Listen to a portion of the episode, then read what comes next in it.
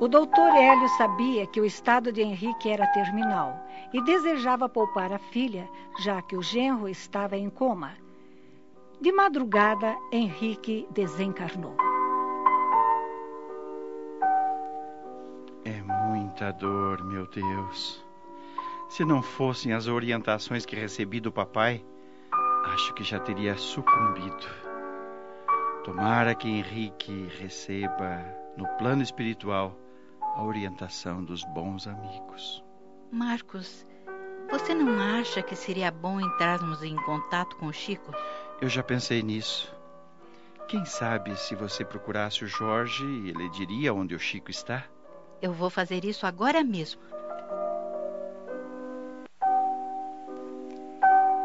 Tiana procurou o Jorge, mas esse não quis fornecer o endereço do rapaz. Só disse que ele nunca havia deixado o país, mas que o avisaria da morte do irmão. No dia seguinte, Chico, escondido, sem coragem de aproximar da família, assistiu ao enterro do irmão de longe. Depois, triste e solitário, sentou-se num banco de jardim. A que ponto eu cheguei? Quanta saudade da minha família. Só me resta esta foto, a única lembrança que me permite ainda continuar vivendo.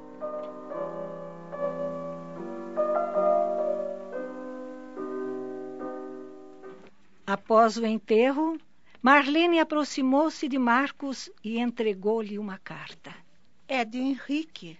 Assim que chegou em casa, o rapaz abriu-a. Meu querido irmão.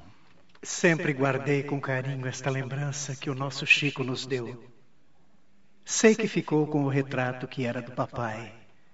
Por isso achei melhor entregar-lhe este também. Saiba que sempre me orgulhei de você. Admiro sua compreensão e espero que um dia encontre o Chico e o perdoe. Nós o amamos. Sei que não vou resistir por muito tempo, mas já estou preparado. Lembre-se do que aprendemos com o papai. Nossa alma é eterna e continuamos a viver depois da morte do corpo físico. Por isso, não chore a minha ausência. Haveremos de nos encontrar.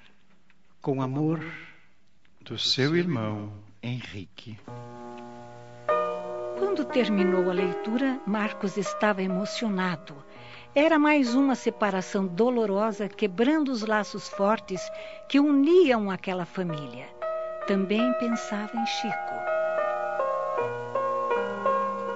Seis meses depois, com a aproximação do Natal, Marcos quis que todos se reunissem para uma comemoração em família.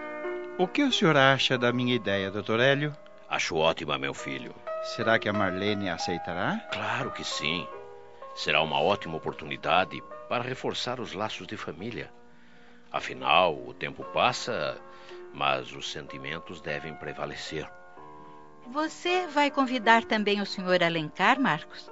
Vocês são tão amigos? Eu estava exatamente pensando nisso, Tiana. Amanhã mesmo vou falar com ele. Eu e minha irmã ficaríamos muito felizes se o senhor nos desse a honra da sua presença, senhor Alencar. Mas isso vai ser ótimo, Marcos. Minha filha Beatriz vai chegar dentro de dois dias do exterior e eu poderei apresentá-la a vocês.